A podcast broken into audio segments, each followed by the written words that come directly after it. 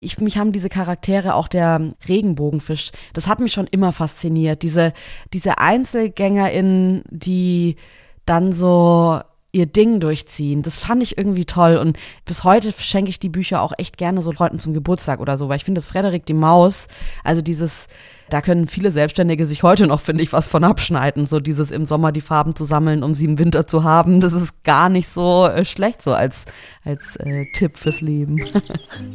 Limonadenbaum, der Kinderbuch-Podcast von SWR 2 mit Anja Höfer und Theresa Hübner. Herzlich willkommen zu einem neuen Limonadenbaum. Wir gönnen Theresa noch ein bisschen Babypause und ich freue mich sehr über Jule Lobo, die heute da ist.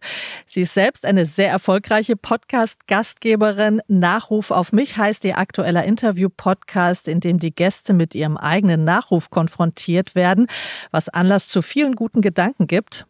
Und mit ihrem Mann Sascha Lobo spricht sie in Feel the News regelmäßig über das Thema der Woche, das Deutschland gerade besonders bewegt.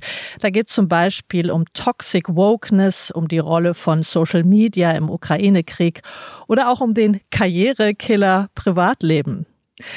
Jule und Sascha haben einen kleinen Sohn, das zweite Kind ist unterwegs und wie man das alles so unter einen Hut bekommt, die selbstständige Arbeit, die Familie, die Freundschaften, die Beziehung. Darüber möchte ich gern mit dir sprechen und natürlich über ihre Lieblingskinderbücher. Liebe Jule, wie schön, dass du da bist. Herzlich willkommen im Limonadenbaum. Hallo, ich freue mich total hier zu sein. Ich habe noch nie so richtig so beruflich über Kinderbücher gesprochen. Ich stelle es mir wahnsinnig schön vor. ja, ich bin gespannt. Also ich muss ja erstmal vorwegschicken, dafür, dass wir zwei recht viel beschäftigte Mütter sind, hat die Terminabsprache zwischen uns erstaunlich schnell und unproblematisch geklappt. Kurze Insta-Nachricht, Terminvorschlag von dir. Zack, passte. Mhm. Ähm, Schon sitzen wir am Mikro ein bisschen später als geplant, aber ich muss sagen, so smooth läuft das nicht immer. Du bist schon ziemlich gut organisiert, oder? Also ich, ich meine, du hast jetzt gerade verschwiegen, dass ich dich eine Stunde habe warten lassen, weil es dann doch nicht so gut geklappt hat mit dem Babysitter. Aber es ist tatsächlich so, dass es entweder relativ schnell bei mir klappt und dann ist es auch spontan so übermorgen passt oder ich muss seit Wochen, ähm, habe ich einen Termin und immer wenn ich dann so mit der Person abstimme, passen die Termine nicht und es geht so weiter und es ist irgendwie, manchmal klappt es dann überraschend gar nicht. Aber bei uns hat es jetzt sehr gut geklappt und es macht mich auch noch ein bisschen stolz, weil ich dann in diesen Momenten das Gefühl habe, dass ich mein Leben noch so ein bisschen im Griff habe, weil das wirklich seit äh, unser Sohn jetzt seit zehn Monaten da ist, wirklich äh, selten so ist. Ja, von außen sieht man das gar nicht so. Ich bewundere das auf jeden Fall sehr, wie du mehrere Podcasts machst, dann noch sehr souverän Instagram bespielst, da auch sehr lässige Kochvideos postest. Da bin ich ein großer Fan davon. Also, dass du auch noch Zeit findest, aufwendigere Sachen zu kochen.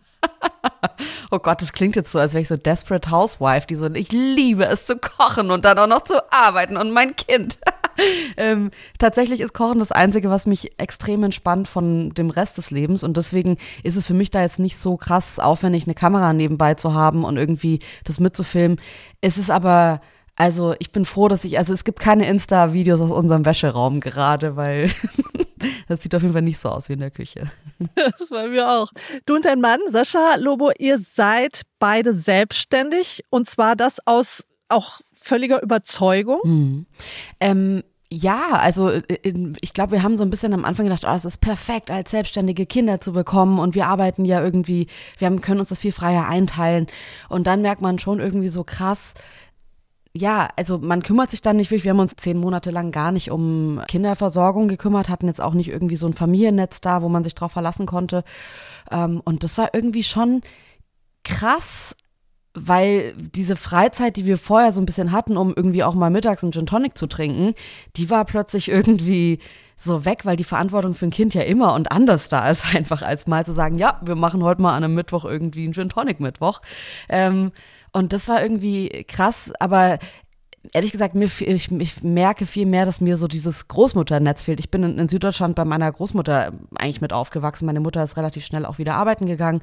Und das ist was, was ich sehr bedauere, dass meine Eltern nicht in Berlin leben und da nicht mal kurz einfach so unseren Kleinen nehmen können. Weil das, finde ich, ist dann schon nochmal eine andere Organisation. Ich weiß nicht, wie du das machst, aber ich finde gerade so, es ist halt ein 24-Stunden-Job.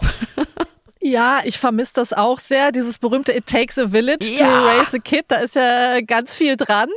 Und bei uns sind die Großeltern super weit weg. Mhm. Die sitzen in Nordnorwegen 2000 Kilometer im Norden und, und in Deutschland auch nicht um die Ecke.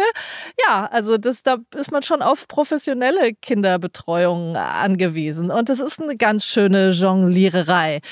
Und ähm, naja, es ist ja auch tatsächlich auch so eine zweischneidige Sache mit der Selbstständigkeit. Man ist seine eigene Chefin, man kann seine Termine weitgehend selber einteilen, aber dann macht man sich doch auch selber, finde ich, oft ganz schön Druck. Oder es ist auch die Gefahr, dass man sich selber einfach zu viel auflädt. Wie, wie gehst du damit um? Also ich finde schon, man muss irgendwie damit klarkommen, mit diesem permanent schlechten Gewissen, ich könnte doch mehr tun, ich hätte doch ein bisschen mehr tun können. Und wir hatten schon auch Zeiten, wo unser Sohn echt, ja, einen Vormittag lang irgendwie Eltern hatte, die einen Laptop reingesehen haben und ähm, dann denkt man irgendwie so, ja, wir sind selbstständig, wir haben so viel Zeit zu Hause, aber wir bei, arbeiten beide voll selbstständig. Ähm, und eigentlich sogar eher ein bisschen mehr. Wir arbeiten auch oft gerne am Wochenende und dann merkt man plötzlich so, ach, das funktioniert gar nicht so, sondern das Kind, das Baby möchte Aufmerksamkeit und am besten immer. Und dann hat man irgendwie so, dann ist Ende des Tages und man denkt sich, oh, ich hätte noch, ich hätte doch mehr mit ihm rausgehen sollen. Haben wir denn genug Zeit verbracht? Haben wir genug Bilderbücher angesehen? Und das ist schon was, was einen, finde ich, fuchst, wo man sich dran gewöhnen muss. Aber ich glaube, wir sind, ähm, dadurch, dass wir zu zweit sind schon mal, hat man dann so einen Groove. Wir sind beide zu Hause. Wir können uns dann schon eine, einteilen und abwechseln. Das, ähm, finde ich ehrlich gesagt viel krasser bei Leuten, die das alleine machen. Wirklich tiefsten Respekt vor Menschen, die diese Aufgabe alleine meistern oder auch nicht meistern, weil ich kann es mir gar nicht vorstellen. Also es gibt so oft Zeiten, wo ich wirklich zu Sascha sage, ich kann gerade nicht mehr, du musst ihn jetzt mal ganz kurz nehmen. Ich möchte einfach mal in Ruhe auf Toilette oder so. Und das alleine zu machen, ja, tiefsten Respekt. Und ich finde es auch ein Luxus, ähm, ja, einfach mal Nein sagen zu können, also Sachen auch abzulehnen. Das muss man ja auch erstmal lernen, finde ich. Also dazu habe ich zum Beispiel lange gebraucht. Ich habe oft immer alles zugesagt, so richtig gerafft äh, und dann es war schon Prozess zu sehen, nein, du musst nicht alles nehmen, don't pick it up, wie eine gute Freundin immer zu mir sagt, du hast, du hast es nicht nötig, lern deinen Wert kennen und ja, mach nicht alles. Das haben wir ehrlich gesagt immer noch das Problem, beide auch, dass wir dann doch ein bisschen zu viel zu sagen oder denken, ach, das geht. Und früher ging das auch, dass man so mal in der Nacht noch ein Projekt gemacht hat oder dann noch schnell morgens eins fertig gemacht hat. Und jetzt ist es halt so, da ist jemand, der braucht auch die Nacht und der braucht auch den Morgen mit dir. Und dann äh, wird es irgendwie schwieriger. Und das finde ich ist schon was, ja, wo man sich irgendwie so umstellen muss. Es ist mit einem Kind einfach anders. Und wir sind ja wirklich dafür zu sagen, ey, Kinder sind total toll und es ist total, grundsätzlich ist es total toll mit Kindern. Ich möchte auch mich auch nicht die ganze Zeit zu den Eltern gehören, die sich die ganze Zeit über diese Situation beschweren. Ich finde es wirklich total schön, aber man muss viel planen. Und wie ich würde sagen, wir sind zwei sehr strukturierte Menschen, die kein Problem mit Planung haben und trotzdem war es für uns so eine krasse Umstellung, ähm, dass ich schon sagen würde, es ist einfach was anderes. Ob es jetzt, ich will es gar nicht sagen, stressiger oder schlechter, aber es ist einfach ganz anders als vorher. Stimmt, und es warnt einen keiner vor. Irgendwie ja. stürzt man da, finde ich, sehr unvorbereitet rein. Oder? Ja, das stimmt. Jeder muss seine eigenen Erfahrungen damit irgendwie machen. Und für die Beziehung ist es ja auch nicht leicht, dann kommt man in so eine Konkurrenzsituation. Ich habe diesen Job, du hast den ja. Job, wer springt jetzt ein, wer nimmt jetzt das Kind? Das ist ja auch nicht immer sehr so, also konfliktfrei, muss man ja sagen. Ne? Ja, wir haben auf jeden Fall da auch in unserem äh, Podcast Feel the News ähm, drüber gesprochen, weil natürlich da auch das Patriarchat einfach mit reinkommt. Also in ganz vielen Beziehungen ist bei uns auch so, Sascha verdient verdient in der Stunde mehr, als ich in der Stunde verdiene. Und dann rechnet man plötzlich und überlegt sich, wer geht jetzt los? Und dass man selbst, sich selbst irgendwie auch verwirklichen will und trotzdem irgendwie einen Partner hat, wo man denkt, okay, wenn er jetzt aber losgeht, dann ist es für uns beide ein bisschen einfacher am Ende äh, des Monats. Das sind alles so Rechnungen, über die man, finde ich, sprechen muss. Und das ist schon einfach unfair. Und das merke ich auch als Frau immer wieder, dass es unfair ist. Ähm, ja, die Aufteilung ist da einfach nicht ganz fair. Und in Deutschland ist es auch so, wenn wir über Kita-Plätze sprechen, die Zeiten sind ja schon, also man wundert sich irgendwie, wie die Kita-Öffnungszeiten sind. Das müssen ja trotzdem beide, also wenn beide voll arbeiten, weiß ich gar nicht, wie das geht. Natürlich kann man drüber reden, muss man voll arbeiten, wenn man gerade ein Kind bekommen hat. Aber wenn man das gerne möchte, finde ich schade, dass es nicht mal eine Möglichkeit gibt, das ähm, ordentlich hinzubekommen. Ja, ich habe auch sehr gestaunt, als ich hörte, also in Berlin sind die Kita-Öffnungszeiten ziemlich gut, aber so, wenn man mehr nach Westdeutschland geht, auch in kleinere Städte, die machen dann um zwei oder um drei ja. einfach schon, schon mal zu. Ja, oder man kann die Kinder um neun bringen und da denke ich auch schon so um neun bringen, also wer fängt denn um neun an zu arbeiten? Also selbst in Berlin, wo ich sagen würde, die Leute fangen hier tendenziell gerne später an zu arbeiten, äh, ist es halt dann auch nicht mehr neun und das hat mich schon überrascht, dass es tatsächlich da so wenig Regelung gibt und man so alleine gelassen wird und man denkt sich so, ja, wo gehe ich denn jetzt hin und was machen denn jetzt alle anderen? Und alle anderen sagen, ja, es ist jetzt einfach so, es ist einfach so scheiße, komm damit klar. Und das aber im Jahr 2022, wo man denkt, man sollte einige Sachen doch wirklich überwunden haben, aber sind es tatsächlich immer noch diese alten Strukturen, die die Frauen tatsächlich eher davon abhalten, Vollzeit zu arbeiten? Immer noch, oder? Total. Also wir haben das ähm, so ein bisschen unter dem Titel Karrierekiller Privatleben genannt, weil wir gesagt haben, eigentlich muss man sich in Deutschland, wenn man ehrlich ist, immer noch entscheiden zwischen äh, Karriere und Familie. Und das ist echt schade, weil ähm, auf der einen Seite sagt man dann die ganze Zeit, wir haben zu wenig Kinder, da kommen zu wenig Kinder nach, die Leute wollen keine Kinder bekommen, die sind so selbstsüchtig und denken nur an ihre Karriere. Ich finde aber, wenn man gerne arbeitet, dann muss es und gerne eine Familie hätte, dann müsste doch beides irgendwie so möglich sein, dass es vereinbar ist. Und ich habe oft das Gefühl, dass es entweder dieses, ja, es ist immer die Frage nach dem Entweder-Oder. Und ich glaube, darüber viel zu reden, haben wir uns schon zur Aufgabe gemacht und tragen deswegen auch zum Beispiel unser Familienleben relativ öffentlich auch so in Social Media aus, weil wir sagen, das ist komisch, dass Leute ab einem bestimmten Grad an Erfolg wird die Familie fast unsichtbar. Man hat das Gefühl, die, dann ist hier nur noch hier ein cooles Meeting und hier eine Reise, aber man fragt sich schon, hey, und wie macht ihr das morgens, wenn das Kind jetzt krank ist und wer kümmert sich dann und so? Und darüber zu reden und das zu sagen, finde ich schon wichtig. Ich äh, finde das immer ganz interessant. Ich habe einen norwegischen Partner und kenne mich jetzt auch in Norwegen so ein bisschen aus und dadurch kriegt man halt eine neuere Sicht auch auf Deutschland. Und ich finde, die, die Skandinavier, das ist ja auch bekannt, ja. die machen das alles ein bisschen cooler. Also zum Beispiel Arbeitszeiten 9 Uhr bis 16.30 Uhr, also in den normalen ah, Berufen, okay. ist einfach Schluss. Und dann ist Zeit für die Familie. Völlig selbstverständlich. Das machen alle so. Die Kindergärten machen dann auch zu. Du musst dann dein Kind auch abholen. Ach, interessant. Und gibt es denn so einen sozialen Druck, dass man es, also dann, dann, bleibt wahrscheinlich auch niemand länger als 16.30 Da ist dann nicht so dieses, jetzt ist eigentlich aus, aber wir hier die Motivierten bleiben bis 18 Uhr, sondern. Nö, nö. Also ich, die sind sehr gut digitalisiert natürlich auch und mhm. man bleibt irgendwie erreichbar schon, aber eigentlich ist es so gesetzt, ab 16.30 stört man eigentlich nicht mehr. Das, das gehört einfach der Familie bis zum Abend. Und sie haben gut ausgebautes Schön. Netz an, an Kinderbetreuung sehr viele männliche Erzieher, was ich auch toll finde, die ihren Job machen, ohne schief angeguckt zu werden. Man merkt auch Frauen, findest du viel öfter in gehobenen Positionen in Norwegen. Ja, also ja. Das, ich habe jetzt keine Statistik, aber sie begegnen dir wirklich überall in sehr machtvollen Positionen. Ich fand jetzt besonders schön, ähm, Seit März hat der norwegische Fußballbund eine Präsidentin, die mit einer Frau zusammenlebt. Also stell dir vor, der DFB. Das kann man sich gar nicht vorstellen, muss man ehrlich sagen. Ja, wow. Ja, das sind dann so, also ähm, das sind dann so diese Punkte, wo ich mir schon denke, ich finde eh, Skandinavien ist in ganz vielerlei Hinsicht, was Kindererziehung mit Kindern umgehen, Kinder in die Gesellschaft integrieren, sehr vorbildlich und da finde ich, kann Deutschland, auch wenn es die letzten Jahre besser geworden ist, sich auf jeden Fall noch so ein bisschen was absehen, aber ich finde es interessant, dass man hier schon sieht, das sind ja eigentlich so Nuancen. Es geht ja jetzt auch nicht darum, dass wir hier irgendwie unseren kompletten Tag ändern müssen. Das sind einfache gesellschaftliche Regelungen, dass man sagt, um 16.30 Uhr ist Schluss. Und ich glaube, dass es den Leuten, das merkt man jetzt ja auch in der Corona-Zeit, ich glaube, dass es allen gut tun würde. Und wir haben es deswegen auch Karrierekiller Privatleben und nicht Familie genannt, weil es geht am Ende ja nicht mal darum, ähm, ob man wirklich selbst ein Kind hat, ich finde auch, wenn man keine Kinder hat, hat man ein Recht auf ein Privatleben. Und ich habe auch schon in, in, unter Arbeitsverhältnissen gearbeitet, wo ich wirklich, da habe ich nichts anderes gemacht. Da habe ich rund um die Uhr gearbeitet, bin nach Hause, habe geschlafen und bin morgens raus und habe wieder gearbeitet. Und ich finde, man kann das mal eine kurze Zeit machen, aber ich finde es schade, dass wir in einem Land leben, wo das viele Leute wirklich eine lange Zeit in dem Leben machen. Ja, also Work-Life-Balance, wenn die nur noch nach Work ausschlägt, ist ja auch schwierig, ja. Gerade bei Selbstständigen, finde ich, ist die Gefahr auch nochmal ziemlich groß. Wo man auch gar nicht so diesen Unterschied machen kann. Also wann ist eigentlich jetzt Feierabend, wenn man eh zu Hause arbeitet, wenn man eh am Handy immer ist? Also was ist Arbeit, was ist freie Zeit? Das verwischt ja komplett bei Selbstständigen meistens, oder?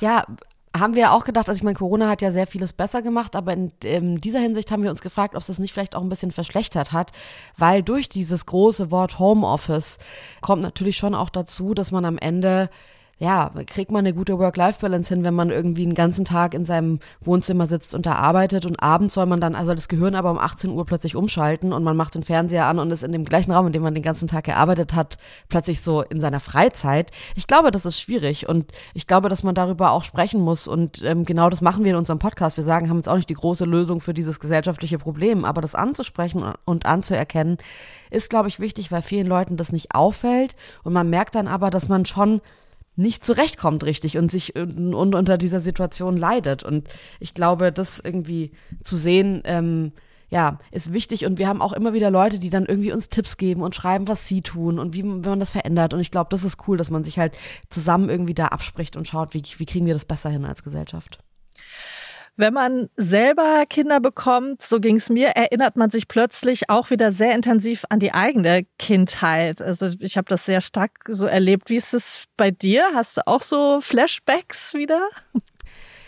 Richtig krass. Also ich finde auch, ich weiß nicht, ob das bei dir auch so war, aber ich finde auch die Beziehung zu den Eltern ist nochmal richtig krass Thema. Also, dass man so also selbst Kind sein und jetzt plötzlich Mutter sein bei mir ist ganz, ganz schwierig für mich irgendwie das auseinanderzuhalten. Wann bin ich noch Kind? Wann ist mein Kind jetzt aber mein Kind? Und ähm, wie kriegt man das irgendwie alles hin? Und dann erinnert man sich so, wie hat man das, wie ist man selbst erzogen worden? Wie möchte man erziehen? Wo will man sich abgrenzen? Wo möchte man genau so sein, wie die Eltern das gemacht haben, weil das toll war? Und ich finde das total krass und aber irgendwie auch schön. Also gut, ich, ich hatte auch im unterm Strich wirklich eine schöne Kindheit. Ich glaube, deswegen ist es für mich eine schöne Erinnerung, kann mir aber auch vorstellen, dass es für Leute eine schmerzhafte Zeit ist, weil da ganz viel hochkommt, wo man sich denkt, boah, krass, äh, stimmt, so war das damals und so will ich das überhaupt nicht haben. Und bei mir war es aber ehrlich gesagt so, dass ich ganz viel, ähm, ja, wir sprechen jetzt ja gleich auch über Bücher, an das tatsächlich so Spiele und Bücher und Gerüche und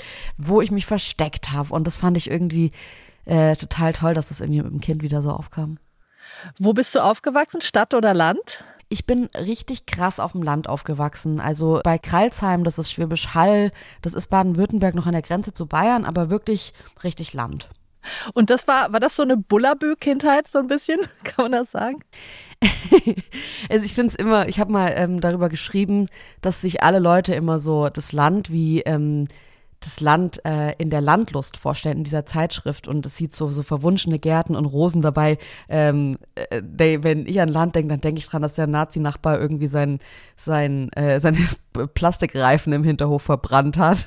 also irgendwie finde ich, dass diese Landbilder, weiß ich nicht, also so romantisch idealisiert, ja, ist es ja, werden stark idealisiert. Wobei man sagen muss, also ich mir fällt dann schon hier in Berlin auf, wir hatten einen, einen großen Garten. Ich habe Jahreszeiten ganz anders miterlebt. Bin auch viel in der Natur, im Wald, auf Wiesen gewesen.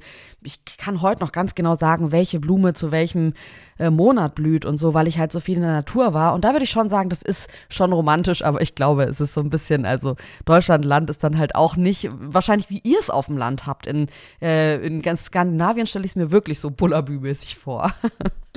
Ja, gibt's auch Schmuddelecken. auch, auch, da werden die Plastikreifen verbrannt, sagst du? Absolut. Und nicht alle leben in so süßen roten Holzhäusern. Ah. Aber schon viele. ja, ähm, Bücher, wollen wir noch drüber reden? Also bei mir war es tatsächlich ganz viel Astrid Lindgren, rauf und runter, Pippi Langstrumpf, mhm. Madita, Michel aus Lönneberger. Erst die Bücher, dann auch diese Fernsehserien, die auch so schön waren. Ja, welche Rolle haben Bücher in deiner Kindheit gespielt? Also meine Mutter ist Erzieherin und dadurch irgendwie wahrscheinlich eine viel größere als bei anderen und meine Mutter hat schon immer eine, ähm, die sammelt selbst Kinderbücher. Also hat die schon immer gemacht, weil sie da einen Softspot für, für hat und ich habe das immer total gut verstanden. Mir geht es auch selbst manchmal so, dass wenn ich jetzt ein schönes Kinderbuch sehe, dass ich das für mich kaufe, weil ich mir denke, ey, es gibt so tolle Geschichten und so tolle Zeichnungen und manchmal sind die ja echt dann auch schwierig zu wiederzufinden und zu kriegen, weil sie so eine kleine Auflage haben und so und deswegen ist es bei mir auf jeden Fall auch viel Astrid Lindgren gewesen. Ja, und klar, diese Klassiker alle, so Pippi Langstrumpf, Karlsson vom Dach, aber ich fand auch zum Beispiel Frederik die Maus total toll. Also das Elmar, ich fand diese ganzen Geschichten, die so ein bisschen das waren ja für die damalige Zeit schon sehr progressive Bücher eigentlich sozusagen. Anders sein ist okay und streb so nach Autonomie und nach einer Eigenständigkeit. Und ich glaube irgendwie, ich, mich haben diese Charaktere, auch der ähm, Regenbogenfisch, das hat mich schon immer fasziniert. Diese, diese EinzelgängerInnen, die dann so ihr Ding durchziehen. Das fand ich irgendwie toll und bis heute schenke ich die Bücher auch echt gerne so Leuten zum Geburtstag oder so, weil ich finde, dass Frederik die Maus, also dieses da können viele Selbstständige sich heute noch, finde ich, was von abschneiden. So dieses im Sommer die Farben zu sammeln, um sie im Winter zu haben. Das ist gar nicht so äh, schlecht so als, als äh, Tipp fürs Leben. Und ist es nicht schön, wenn man als Erwachsener diese alten Kinderbücher wieder sieht, finde ich? Ist es nicht einfach ein schönes, äh, heimeliges Gefühl? Mir geht das immer so, wenn ich alte Kinderbücher wieder sehe. Diese Zeichnungen, an die ich mich noch wahnsinnig gut erinnere auch. Ja, und so die Details in den Zeichnungen ging mir viel bei Patterson und Findus so, dass ich dachte, ich kann mich noch ganz genau an diese eine Pfannkuchentorte erinnern, die ich immer als Kind essen wollte und so. Und äh, dieser eine Ausblick da. Und das finde ich schon, das sind so richtig schöne Flashbacks. Also, das ist krass, finde ich. Also schon allein deswegen ähm, will ich mit meinen Kindern extrem viele Bücher ansehen, weil ich hoffe, einzuzahlen auf diesen Moment, dass die in 30, 40 Jahren dann irgendwie oder in 20, 30 Jahren Eltern auch Eltern werden und sich zurückerinnern. Das finde ich schon allein so schön. Das stimmt. Äh, dein Sohn ist noch ein bisschen zu klein, denke ich, zum Vorlesen, aber guckt ihr Bilderbücher an zusammen? Also Sascha ist natürlich höchst motiviert, was Bücher angeht. Also wir haben angefangen wirklich mit Heinz Erhardt und Gedichten, da war der wirklich noch im Krankenhaus, hat Sascha den Schmöker ausgepackt und hat gedacht, okay, jetzt wird, wird hier äh, hinter eines Baumes Rinde wohnt die Made mit dem Kinde. Und ähm, seitdem muss man sagen, dass er irgendwie hat schon immer, schon seit er ein ganz kleines Baby ist, irgendwie so ähm, für Reime und Gedichte, das findet er interessant. Also ich würde jetzt noch nicht sagen, dass er an dem Buch interessiert ist, aber er findet einfach die, glaube ich, die äh, Tonalität interessant. Und jetzt äh, sind wir gerade aber bei so Tier- und Soundbüchern, die er toll findet. Findet er vor allem gerade noch erst jetzt zehn Monate toll, äh, die in, in den Mund zu nehmen. Aber ich habe jetzt gelesen, dass das auch gar nicht so äh, schlecht sein soll, sondern dass das Interesse an Büchern eben auch irgendwie so über in den Mund nehmen und so geweckt wird. Hauptsache, sie beschäftigen sich irgendwie damit, auch wenn sie sie essen wollen. Genau. Oder?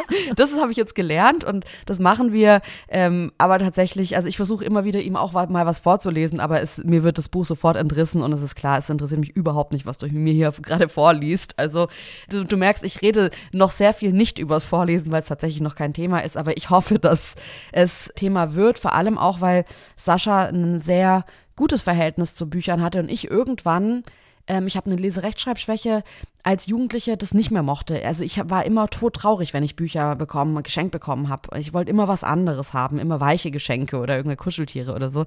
Und ich hoffe, dass unsere Kinder eher von meinem Mann so diesen Zugang und die Leidenschaft zu Büchern erleben, weil ich schon glaube, dass das eine Welt ist, die heutzutage eh so ein bisschen verloren geht und die aber eigentlich total toll ist für Kinder. Ja, und man muss echt, man ahnt ja nicht, wie schnell das iPad die Oberhand gewinnt, wenn du, ja. wenn du dem Kind das hinhältst, das eine und das andere. Äh, es, es wird schwierig, kann ich nur sagen. Und gerade in Corona-Zeiten und Homeoffice, ähm, ah. das ist so verlockend, ne? Dann einfach mal. Ja. und da dann, also das Buch hochzuhalten mhm. und auch selber die Energie zu haben, noch, auch wenn ja. man müde ist, noch vorzulesen. Es ist nicht einfach, aber ich finde auch, man muss es versuchen, weil es ist so viel wert. Die Kinder haben mhm. einfach so viel davon.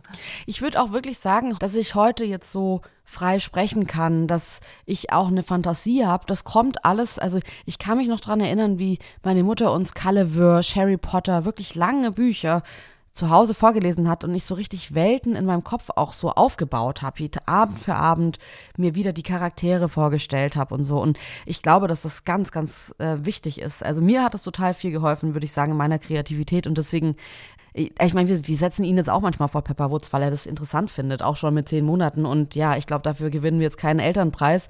Aber ich glaube, sich trotzdem zu sagen, nur weil wir das mal so machen, ist es trotzdem okay, noch die Bücher rauszuholen. Das ist vielleicht ähm, cool, wenn man das schafft irgendwie, dass man sich nicht komplett aufgibt, nur weil man ab und zu mal das iPad benutzt. Nee, die Vielfalt ist es und man sollte ja auch nichts verteufeln. Das ist ja auch furchtbar. Sie völlig davon mhm. fernzuhalten, mhm. bringt auch nichts. Ich meine, dann haben sie auch das Nachsehen irgendwann. Und auf welches Buch freust du dich besonders, das deinem Sohn vorzulesen? Weißt du schon? Also ich habe ähm, schon so echt so eine Auswahl an Büchern. Natürlich so meine alten Kinderbücher, die, ähm, wo ich mich eben freue. Also so Elmar, Frederik und die ganzen Astrid Lindgren Sachen. Ich muss dir aber sagen, dass ich ehrlich gesagt auch ganz viele neue Bücher jetzt entdeckt habe und ich hab, bin so richtig Bücherlisten durchgegangen und ich habe mir ein Buch bestellt oder für ihn bestellt. Das heißt äh, Die beste Beerdigung der Welt, wo es so darum geht, dass Kinder so damit klar klarkommen sollen, so mit dem Tod konfrontiert werden sollen, aber auf eine schöne Weise. Und ich bin christlich aufgewachsen und auch wenn ich jetzt nicht so viel so mit Gott und dem Christentum anfangen kann, ich fand das Zeremonielle bei Beerdigungen, das hatte was Besonderes. Also so ein Meerschweinchen beerdigen und dann das Lied am Grab dafür singen und so. Und ich habe gehört, dass dieses Buch extrem toll sein soll und dass Kinder so ein bisschen äh, ja, spielerisch ist das falsche Wort, aber so erzählerisch mit Verlusten klarkommen. Und das ist ein Buch, das habe ich jetzt schon, ich meine, es ist jetzt noch echt zu früh für ihn, aber da freue ich mich drauf, das irgendwann mit ihm anzusehen und auch zu hören, was hat er für Fragen, was beschäftigt ihn an dem Thema. Und in dem Zug fand ich zum Beispiel auch Onkel Bobbys Hochzeit, keine Angst vor Veränderungen. Das war so schön. Es geht um eine äh, gleichgeschlechtliche Ehe. Das ist einfach, das sieht nach einer wunderbaren Hochzeit aus. Und ähm, auch das zweite Kind bei uns wird jetzt ein Junge und ähm, da setzt man sich, finde ich, schon so, wenn man dann, äh, als ich gehört habe, wir haben, kriegen zwei Jungs, dann setzt man sich, finde ich, schon so mit den Themen auseinander. Wie will ich das, was sollen das für Männer mal werden? Was kann man tun? Als Frau leidet man, finde ich, schon auch oft unter Männern, die unsensibel sind, die nicht richtig irgendwie erzogen wurden. Und da zu überlegen, was setze ich für äh, Männer in die Welt und äh, was mache ich aber auch, wenn, wenn die irgendwie sagen, hey, ich ja, bin homosexuell und wie geht man damit um? Das fand ich irgendwie cool und deswegen dachte ich, ich bestelle das Buch einfach mal, dass man zumindest das mal im, im Bücherschrank hat und ähm, die Kinder auch eine andere Realität sehen und äh, dann entscheiden können, in welche Richtung soll es denn gehen im Leben. Da gibt's ja zum Glück unheimlich viele tolle Kinderbücher inzwischen, die solche Themen aufgreifen. Mir fällt gerade noch ein, Theo liebt es bunt. Da geht's um ein Wiesel, ja. das anders ist als die anderen Wiesel, das sich immer so ganz exzentrisch kleidet, völlig krasse Outfits immer hat und die anderen machen ihn natürlich fertig, die grauen Wiesel und so. Das finde ich ganz toll. Und ich fand's ganz toll, dass du die mhm. schönsten Beerdigungen der Welt erwähnt hast. Wir hatten nämlich im Limonadenbaum eine Folge über den Tod. Wie spricht man mit Kindern über den Tod. Und da habe ich das vorgestellt, ah. weil ich das auch Ach, so schön finde. Das ist ein schwedisches Buch. Und ähm, ja, mhm. es ist wirklich, es, es behandelt diesen ja im Grunde sehr traurigen Gegenstand, aber auf eine sehr leichte, schöne und humorvolle Weise. Und äh, meine Tochter mhm. mag das Buch auch sehr gerne. Ich habe es mit dir auch mehrfach gelesen. Ach, schön.